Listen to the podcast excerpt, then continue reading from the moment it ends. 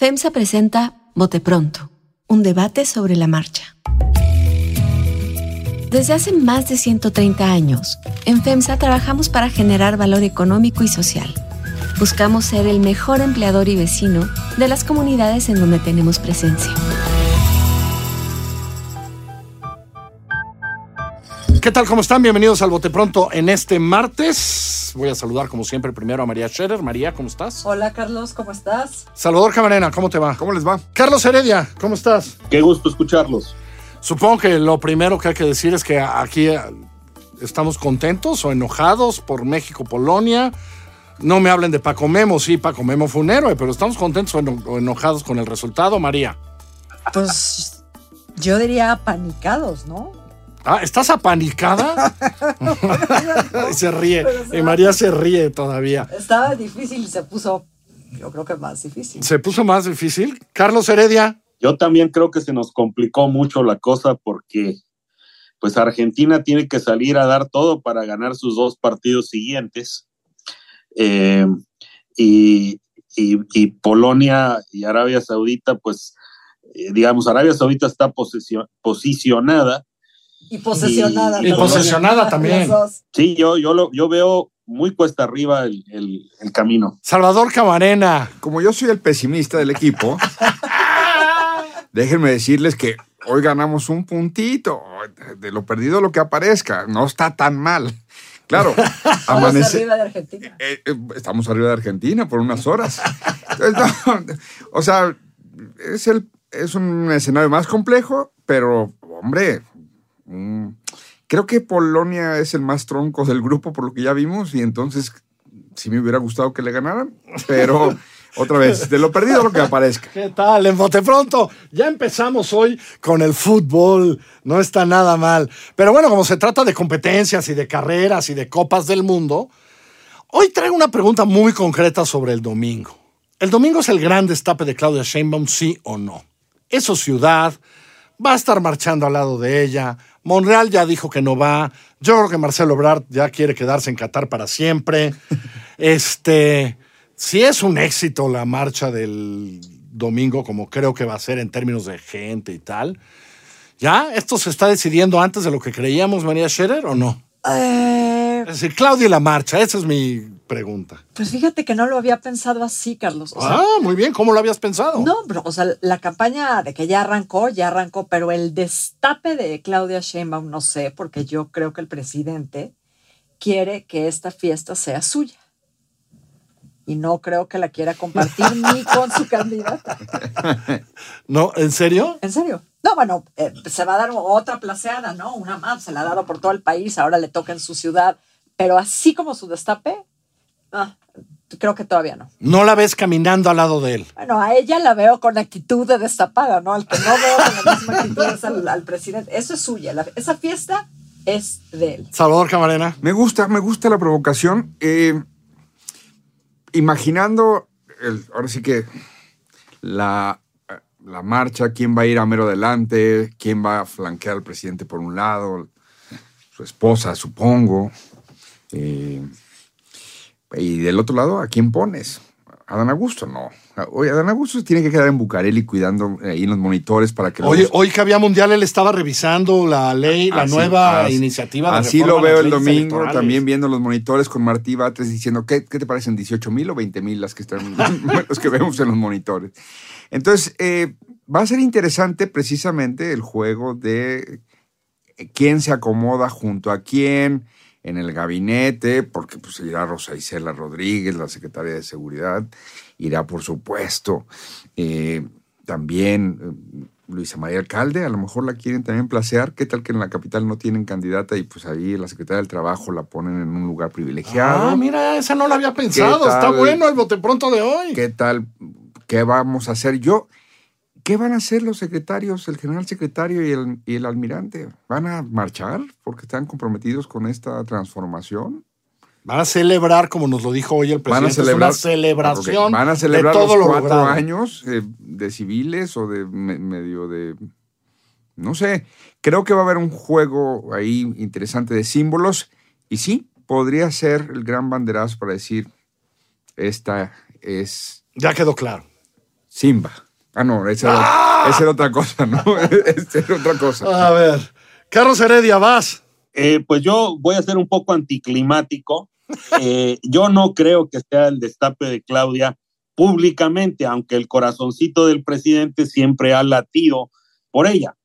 Eh, entre otras cosas, porque me imagino un escenario en donde eh, Morena y el presidente pierden la Ciudad de México en 2024. Eso va a estar como muy feo, ¿no? O sea, decir, eh, voy a poner como candidata a alguien que va a perder la Ciudad de México. No, no quiero adelantar vísperas ni estoy haciendo profecía, pero eh, digamos las encuestas en este momento, que tampoco hay que transportarlas automáticamente, dirían que está en riesgo la Ciudad de México para Morena. Entonces, yo creo que todavía les falta hacer un poquito más de trabajo a, adentro para eh, hacer el, el destape público de Claudia. Coincido con María. Ahora, pero de una vez te pregunto a ti, por ejemplo, ¿qué? ¿Irán a marchar el general secretario y el, y el almirante? No, yo no lo creo.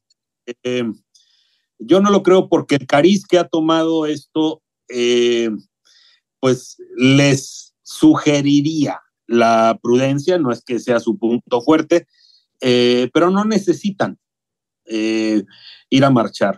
Eh, entonces, yo no lo creo. No, yo opacaría, perdón. A ver. Me ibas a preguntar algo, pero Me gusta tu teoría de esta es una celebración para él, sí, claro. solo para él. Pero lo que le preguntabas a Carlos, ¿no? Del, del general y del almirante, también le opacaría todo el. O sea, eso sería, digo, además de que no se usa, sería la ¿no? nota. Ellos tienen su desfile. eh, entonces, además de que no se usa, sería una nota tan eh, enorme que creo que opacaría todo lo demás. Y el presidente tampoco quiere eso.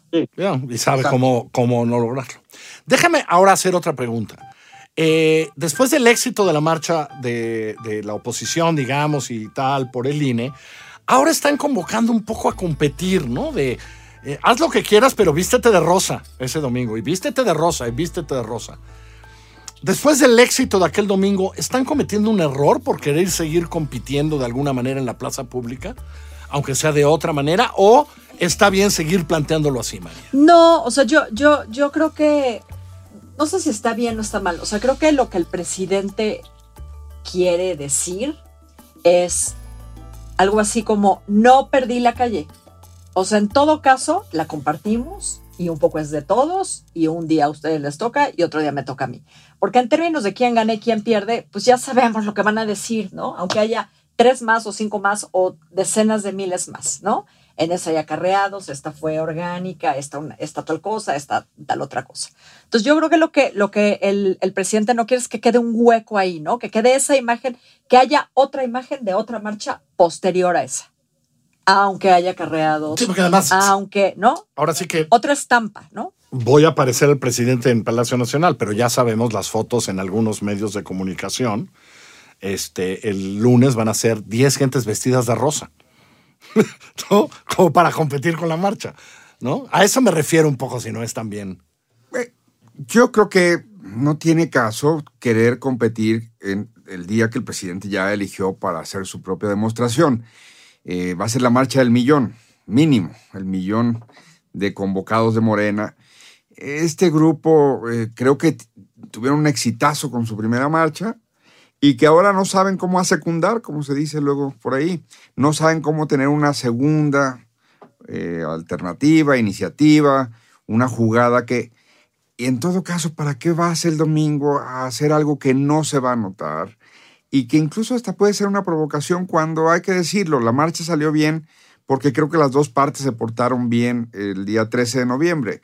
No hubo provocaciones de Morena, no hubo ningún tipo de infiltrado, no hubo ninguna cosa rara por ahí, cosas muy, muy, muy marginales que fueron magnificadas por las redes sociales, pero que no, no fueron sintomáticas o representativas. Entonces creo que es un error porque pues, déjalos.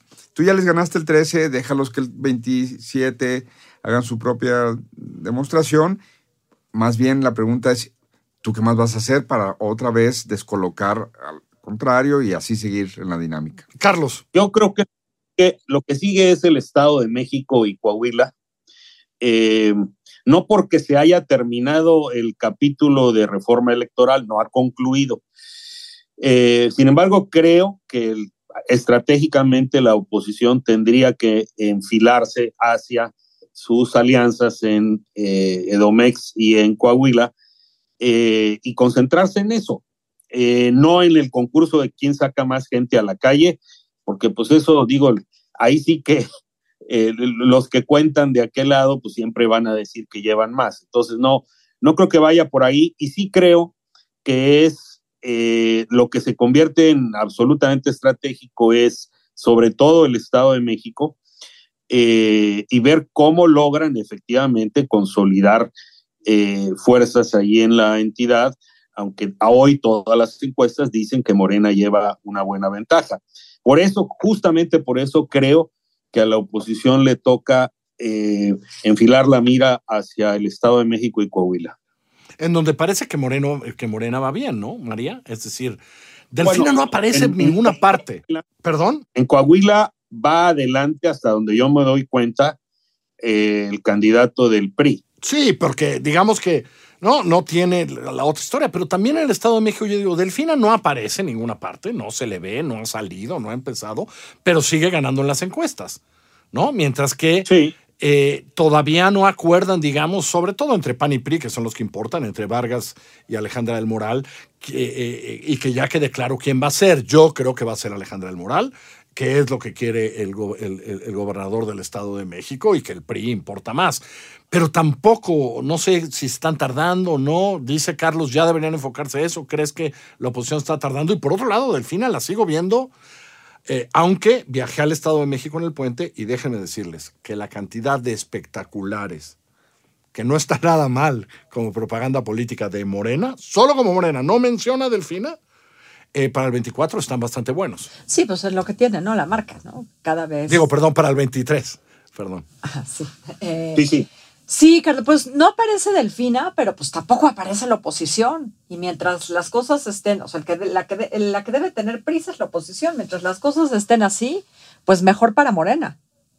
Porque sí, además, Delfina no es la candidata que fue en la elección pasada y lo que muchos suponen es que conforme se vaya desarrollando la campaña, ella pierda un poco, ¿no? Tiene más que perder, perder que ganar. Que ganar.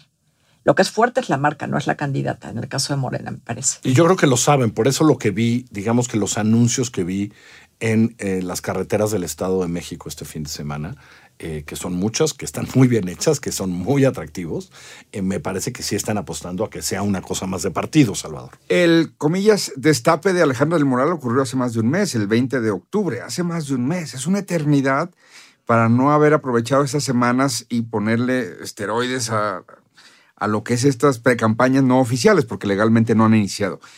Y Ana Lilia Herrera sigue sin levantarle la mano a Alejandra del Moral. Alejandra del Moral. Que pase esa rebeldía en el Estado de México te habla pues de un descontrol del gobernador o de nuevos tiempos muy raros para una entidad que se supone que en efecto el PRI no quiere perder a ningún, a ningún precio. Por otra parte, la encuesta del financiero era muy interesante porque veías que crecía Enrique Vargas y no Alejandra del Moral. Entonces ha venido creciendo el candidato del PAN que todo el mundo dice, ya, ya, ya lo arreglaron, ya lo plancharon, ya se va a bajar. Pues ya se va, ya se va, ya se va a bajar y sigue ganando. Entonces pasa el tiempo, Carlos, ya estamos en el Mundial. Eh, nada, estaremos en las pastorelas y pues... ya es enero, ya es enero. Y la maestra, voy a discrepar de ustedes, sí aparece. Tan aparece que se da el lujo, dice, a bailar por ahí, estuvo bailando en la casa de Chicontencatl del Senado. Es decir, también aparece relajada en el sentido de, pues las campañas van por un lado y yo aquí estoy tranquila porque sí, ella tiene la ventaja. Carlos Heredia. Bueno, yo, yo quiero introducir otra variable y es el hecho de que, digo, más allá de Estado de México y Coahuila, en 2024 están en juego varias gubernaturas donde lo que va a prevalecer ya no es la marca, sino el desempeño en la gubernatura. Y pues yo me pregunto cómo le va a ir a Morena en Veracruz, eh, cómo le va a ir a Morena en Puebla, eh, cómo le va a ir a Morena en Morelos, eh, es decir, en estados en donde los gobernadores distan mucho de haber hecho un buen trabajo. Y, entonces, y están en juego, pues, ¿qué? Ocho gobernaturas, ¿no? entonces, aunque todavía falte tiempo, digo, si le aplicamos el mismo estándar eh, que le estamos aplicando a la Ciudad de México, en las gubernaturas de 2024 ya estará en juego el desempeño, ya estará evaluando al gobernador que se va. Eh, y pues la mayor parte de las gubernaturas están en manos de Morena. Entonces, eh, nos moveremos solamente del peso de la marca al peso de la marca y otros factores como el desempeño que cada vez empezarán a, a pesar más. Eso estaremos viendo, pero lo que ahorita, como ¿qué dijo Salvador, ya, ya empezó el mundial, ya ahorita quién le pone. Así que antes de irnos rápido, pasamos a la segunda ronda, María. No. Salvador Camarena. Al, al cuarto. Vamos sí, a pasar. no, ¿verdad? Al cuarto. ¿Cuarto partido? No, no hay cuarto partido. Carlos Heredia. Tampoco, el boleto de regreso está terminando el tercer partido. ¿Tú, Carlos? Creo que no pasamos. No, pues arriba los optimistas. Este es el optimismo clásico de Bote Pronto. Eh, con eso nos despedimos. Gracias. Estamos en así como suena.mx. Estamos en Apple Podcast. Estamos en Spotify. Gracias, Carlos. Todo. Gracias, Salvador. Chao, Gracias, María. cuídense. Gracias. Ah, yo soy Carlos Puch y en serio, no nos hagan caso. A lo mejor llegamos hasta el quinto partido esta vez. Eso. O no. Hasta luego. FEMSA presentó Bote Pronto, un debate sobre la marcha. Desarrollo sostenible, primera infancia y promoción del arte son las tres líneas de acción con las que FEMSA genera valor social en las comunidades. Conoce más en fundacionfemsa.org.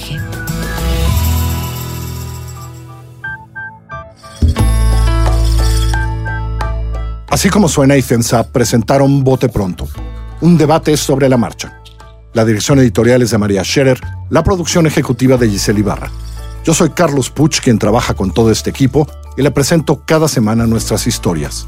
Estamos en así como suena.mx, en Google Podcast, en iTunes, en Spotify, en Himalaya, en Deezer, en Amazon Music o allá donde usted escuche sus podcasts.